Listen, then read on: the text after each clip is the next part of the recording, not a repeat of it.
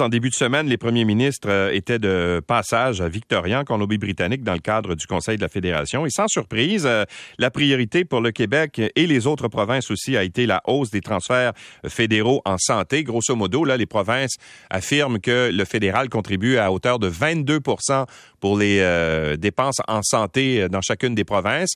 Et elles voudraient que ce soit 35% qu'on hausse, en fait, la contribution fédérale à hauteur de 35% Ça représenterait 28 milliards de dollars. C'est beaucoup d'argent et ça, ça serait de façon récurrente si euh, on réussissait à s'entendre. La ministre responsable des relations canadiennes et de la francophonie, également présidente du Conseil du Trésor, Sonia Lebel, euh, était avec euh, François Legault là-bas. Elle est avec nous ce matin. Bonjour, Madame Lebel.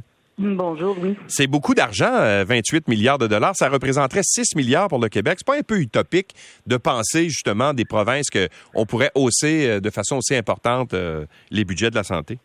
Ben, c'est pas utopique parce que c'est la contribution que le fédéral devrait donner. Historiquement, dans les transferts canadiens en santé euh, qui, euh, qui ont été mis en place il y a de nombreuses années, euh, la, part du fédéral, le pourcentage, la cote-part, si on veut, du fédéral dans, les, dans la, responsabilité de la, de la, santé était beaucoup plus élevée qu'elle l'est maintenant. Maintenant, c'est, c'est ces argents-là qui sont transférés euh, via le, transfert canadien en santé n'ont jamais été augmentés à la hauteur de l'augmentation euh, des frais pour les provinces. bon, naturellement, il y a le vieillissement de la population, il y a bon, des, plusieurs, plus de la technologie médicale, donc il y a plusieurs choses qui font en sorte que même en n'augmentant pas les services, le coût de santé euh, dans, au Québec et dans le reste du Canada augmente de 5 à 6 par année. Donc, c'est sûr qu'il y, a un écart qui s'est creusé entre entre la contribution du fédéral et la contribution des, des, euh, des provinces au fil du temps. Bon, euh, mais, mais en fait, euh, au fédéral, parce que là, il semble y avoir une guerre de chiffres, parce qu'au fédéral, on dit non, non, non, parce que nous autres, on vous a transféré des points d'impôt il y a une quarantaine d'années, de sorte que si on calcule ça, ben la contribution en, du fédéral en santé serait de 37,8% je pense. Alors, c'est pas du tout la même la même vision, la même comptabilité que font les, les fonctionnaires fédéraux que ceux des Québécois. Oui, mais ça fonctionne pas du tout parce que le transfert de points d'impôt il y a une quarantaine d'années euh, a été aussi considéré dans le calcul du transfert canadien en santé à l'époque où on avait une contribution qui était beaucoup supérieure du fédéral. Mais dans tout ce calcul-là auquel vous faites référence ce matin, le ministre Duclos ajoute aussi les sommes d'argent qui ont été transférées de façon ponctuelle pour euh, la pandémie. Euh, je veux dire, même les, même les provinces ont investi beaucoup plus de façon ponctuelle en santé pour la pandémie que dans la base régulière. C'est ce qu'on investit année après année pour maintenir le système et les services qui sont donnés aux Québécois. Donc, à un moment donné, il faut être réaliste. Oui, on a investi beaucoup dans les dernières deux ans, mais c'est pas de l'argent récurrent. Dans les transferts canadiens en santé, c'est pour mettre en place un système de santé qui va qui va être qui va être périn année après année. Ça, ça veut dire l'embauche d'infirmières, de pharmaciens, d'ambulanciers, de médecins de famille. Et ça, les transferts présentement, les sommes d'argent qui sont sur la table proposées par le fédéral, ben, sont ciblées dans des catégories particulières qui, ne bougeront pas dans le temps, alors qu'on sait très bien que les priorités peuvent bouger. Puis en plus, on ne on peut pas sur trois ans embaucher des infirmières parce qu'après ça, il faut continuer à les payer, il faut les former.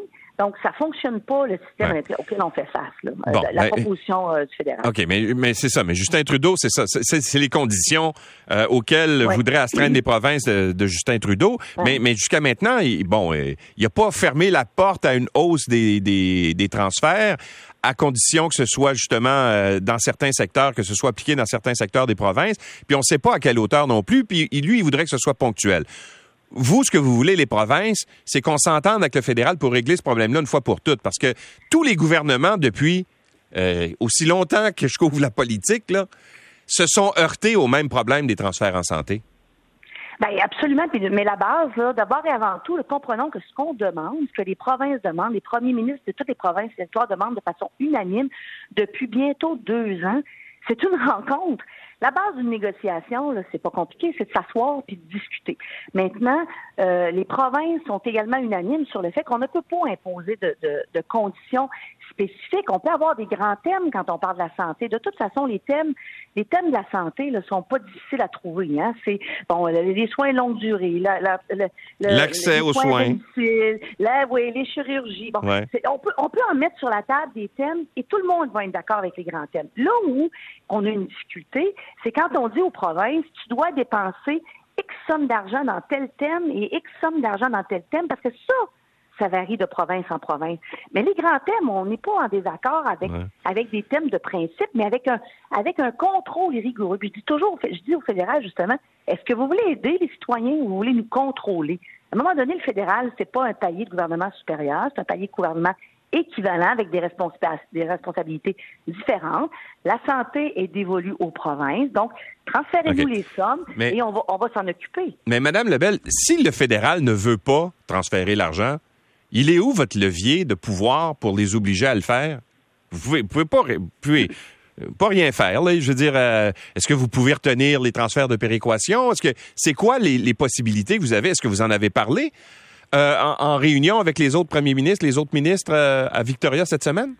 Bien, la possibilité, c'est justement celle qu'on fait. C'est d'avoir un front commun puis d'être capable de sensibiliser les citoyens. On croit que c'est la responsabilité fédérale, mais je veux quand même rassurer les gens au Québec. On va continuer là, parce qu'il y a eu peut-être des évocations euh, cette semaine que les provinces n'assumeraient pas leurs responsabilités. On va continuer à mettre les sommes d'argent. Le, budget d'Éric Girard, il est, il est, il est très clair on va continuer. Mais on a d'autres missions de l'État aussi à assumer. Ça ne peut pas se faire au détriment de l'éducation, au détriment du logement, au détriment de l'inflation. Donc, il faut que les gens comprennent ça. Mais on va continuer à réclamer. Mais vous n'avez aucun moyen de pression. Vous n'avez aucun moyen de mettre de la pression sur le fédéral à part justement faire euh, des sorties comme vous faites aujourd'hui puis venir dénoncer ça. Mais, mais, mais euh, en réalité, la réalité, c'est que vous n'avez pas de moyen de pression en ce moment. Non, on ne jettera pas la serviette, euh, M. Lacroix. Non, je comprends. On va continuer à réclamer. D'ailleurs, c'est unanime de l'ensemble du Canada. Donc, euh, pour une fois, euh, pour une fois qu'on a un consensus sur la question, on va, on va y tenir. Mais on veut une rencontre. C'est ce que quand je dis on, naturellement, je parle de l'ensemble des, des, premiers ministres qui étaient là. ce qu'on réclame, c'est d'abord avant tout une rencontre. Ça n'a pas de sens que à tout le moins, le premier ministre du Canada ne s'assoit pas avec les premiers ministres des provinces. Tout le monde est le représentant légitime de ses citoyens, donc venez vous asseoir. Bon, je, je veux terminer, euh, Madame Lebel, avec euh, le conflit avec les ingénieurs du gouvernement. Là, euh, vos, les moyens de pression sont importants. vous avez des négociations qui sont en cours actuellement. Ça, ça se passe comment à la table? Parce que j'ai l'impression que ça s'embourbe et ça se prolonge dans le temps cette négociation là. Bon, c'est une négociation qui est peut-être beaucoup plus longue là, que, les, que, les, euh, que les précédentes, mais euh, je, vais, je vais faire exactement le même commentaire à l'inverse que je viens de faire pour euh, les transferts canadiens en santé. Je viens de dire que la base d'une négociation, c'est de s'asseoir et de discuter. Donc, vous avez vu passer hier mon commentaire. Là. Oui, vous disiez que vous avez fait des, des gains importants, mais qu'ils ont quitté la table. C'est vrai, ça, qu'ils ben, ben, c'est très difficile présentement de discuter avec les ingénieurs parce que je pense qu'ils n'ont pas compris le concept que pour avancer, il faut se parler. Donc, euh, moi, le seul commentaire que je vais réitérer ce matin, Louis, c'est ça. Venez vous asseoir là et venez continuer à discuter. On a fait des avancées importantes, honnêtement, dans ce dossier-là depuis plusieurs mois, particulièrement dans les dernières semaines.